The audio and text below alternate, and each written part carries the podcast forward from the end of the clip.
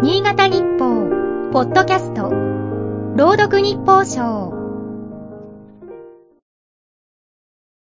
9月26日。再退を何度進めても取り合わない大工の男がいた。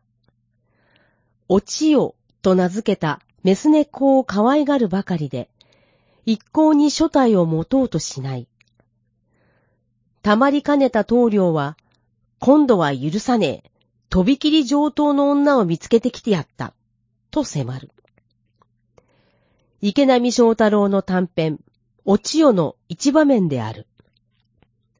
この作品を含め、時代小説には何かにつけて面倒を見ようとする世話焼きが頻繁に登場する。時には程度が過ぎて、手を差し伸べられる側にとっては、迷惑なこともあるのはご愛嬌か。庶民の支え合いを象徴する存在だった。人間関係や人情が濃いことの表れであったのだろう。昭和の頃までは、そんな世話好きの人が周囲に必ず一人はいたような気がする。結婚や就職など、人々の節目で重要な役割を果たすことが多々あったはずだ。近頃は行政公認の世話焼き人がいるという。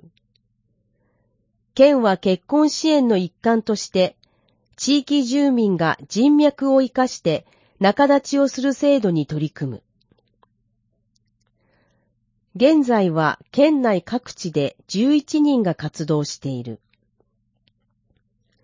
知り合いの独身者を引き合わせるほか、結婚を望む人からの相談に乗ったり、アドバイスをしたりする。